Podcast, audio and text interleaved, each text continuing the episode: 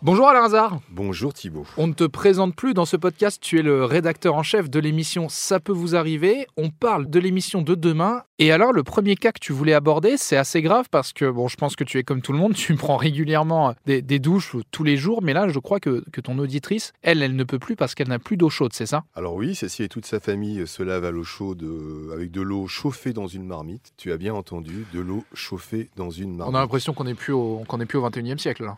Tout cela parce que un chauffagiste euh, devait donc lui refaire l'installation. Il a enlevé la pompe à chaleur antérieure. Pompe à chaleur, c'est chauffage, mais aussi eau chaude. Et ce monsieur, il est reparti depuis. Ils ont quand même versé. Il y avait comme un devis de plus de 28 000 euros. Ils sont aujourd'hui sans radiateur. Ils n'ont donc bah, pas de chauffage, ce qui n'est pas trop grave en soi puisqu'il commence à faire commence à faire doux, plutôt bon, mais ils n'ont pas non plus d'eau chaude. Alors elle a, elle a, changé parce que la pompe à chaleur était défectueuse ou ancienne, j'imagine? Exactement. Elle est tombée sur quelqu'un qui était prêt effectivement à refaire toute l'installation, à changer les radiateurs, etc. Il est venu, il a enlevé euh, le chauffage avant, il a enlevé les radiateurs précédents, et depuis il ne revient plus. Oui, c'est presque ça en fait qui est le pire, c'est qu'il a enlevé quelque chose qui était ah, défectueux. Il a, il a commencé le et quel est le deuxième cas que tu voulais aborder dans, ce podcast? Un grand classique de l'émission, euh, Thibault, euh, un chantier abandonné par un artisan. Il a encaissé 42 000 euros. et eh oui. 42 euh, 000 euros et eh oui.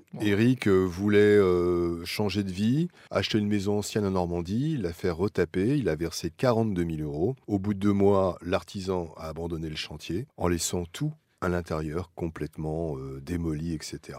Oui, en plus. sans vergogne, rien du tout. Et depuis, malgré des promesses, euh, l'artisan dit euh, c'est de la faute du Covid, je vais revenir. Le truc classique, j'ai pas assez d'ouvriers, mais je vais revenir, j'ai encore un contretemps et j'ai encore un contretemps, il ne revient pas.